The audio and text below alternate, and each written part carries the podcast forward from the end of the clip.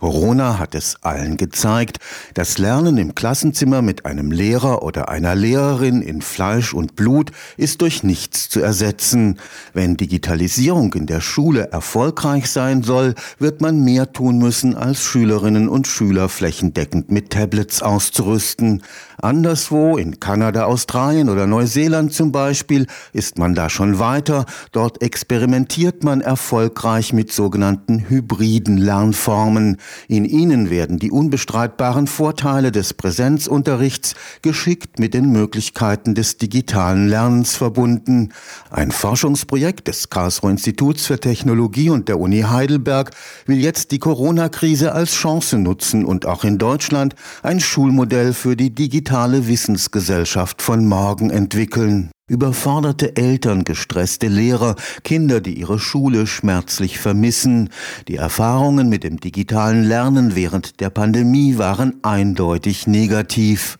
Für Britta Klopsch, Pädagogikprofessorin am Karlsruher Institut für Technologie, sollte es dennoch kein Zurück zur Schule vor Covid geben. Ich fände es wirklich schade, wenn wir da es jetzt nicht schaffen, Anschluss zu finden für eine hybride Lernumgebung, die beides vereint, das Analoge in der Schule. Wir wissen, wie wichtig das ist, dass auch Beziehungen zwischen Lehrern und Kindern und auch zwischen den Kindern untereinander gepflegt werden können. Aber da ein Modell jetzt zu finden, das das Lernen besser unterstützt, wäre sehr, sehr wünschenswert und wir dürfen auf keinen Fall dazu übergehen, dass wir nach Corona praktisch sagen, jetzt machen wir genauso weiter, wie wir vorher aufgehört hatten. Die Volkswagen Stiftung fördert die Suche nach einem Schulmodell, das das Beste zweier Welten vereint.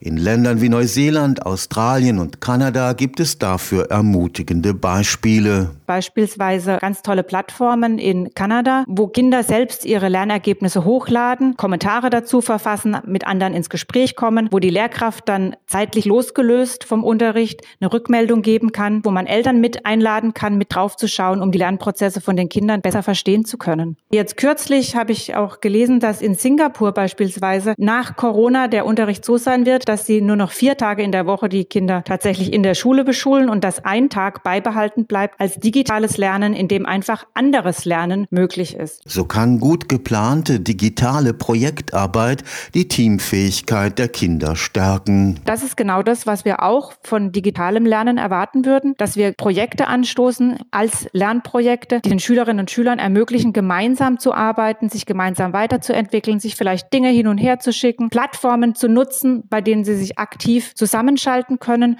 und bei denen sie vielleicht auch außerschulische Experten einbeziehen können, was jetzt in der Schule so nicht möglich gewesen wäre. Ich denke da an ein Projekt in Kanada, da heißt es beispielsweise Rent a Scientist und man kann einfach bei fast jedem Museum anfragen, wenn man zu einem Thema jemanden braucht, der den kurzen Input für die Schülerinnen oder Schüler bereitstellt, um so mehr Informationen zu kriegen. Und das könnte man für kleine Gruppen machen, das kann man für die ganze Schule machen. Also hier ist man später wirklich auf vielen Dimensionen gefragt, wie man das Lernen, das jetzt schon gut funktioniert, noch besser machen kann, ohne die Schüler oder auch die Elternhäuser damit zu überlasten. Die Erfahrungen anderswo müssen natürlich an die Gegebenheiten hierzulande und die unterschiedlichen Schulformen angepasst werden. Am Ende werden die gewonnenen Ergebnisse des Forschungsprojekts in die Ausbildung der Lehrerinnen und Lehrer einfließen. Wir haben ja jetzt hier in Karlsruhe am KIT das Zentrum für mediales Lernen. Da werden unsere Studierenden schon herangeführt. Wer Lehramtsausbildung macht bei uns, der kann automatisch dort Kurse belegen, die auch im bildungswissenschaftlichen Begleitstudium angerechnet werden. Und was genauso wichtig ist, dass die Lehrkräfte, die momentan im Beruf stehen, dass sie jetzt auch ausgebildet werden darin, was es bedeuten kann, ein qualitativ hochwertiges Angebot im Unterricht zu machen, das digital unterstützt wird oder auch digital geprägt ist. Ich glaube, dass wir ganz viele Lehrkräfte haben, die sich wahnsinnig engagieren dafür, die aber auch an ihre Grenzen stoßen, weil sie sich einfach mit vielen Dingen noch nicht so vertraut sind und auch nicht so gut auskennen. Und hier müssen wir jetzt verstärkt einspringen und die Schulen und die Lehrkräfte darin unterstützen. Und ich weiß, dass das Land momentan auch daran arbeitet, hier ein gutes Angebot zu schaffen, um eben Lehrkräfte in der Ausbildung, in der Fortbildung besser zu unterstützen. Eines ist für die Bildungswissenschaftlerin Britta Klopp sicher,